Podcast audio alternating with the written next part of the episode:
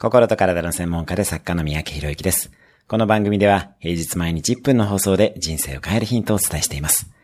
今日のテーマです。収入の一定額を募金する意味。あなたは毎年や毎月の収入をどのように使っているでしょうか生活費以外にぜひいくつかの使い方を決めてください。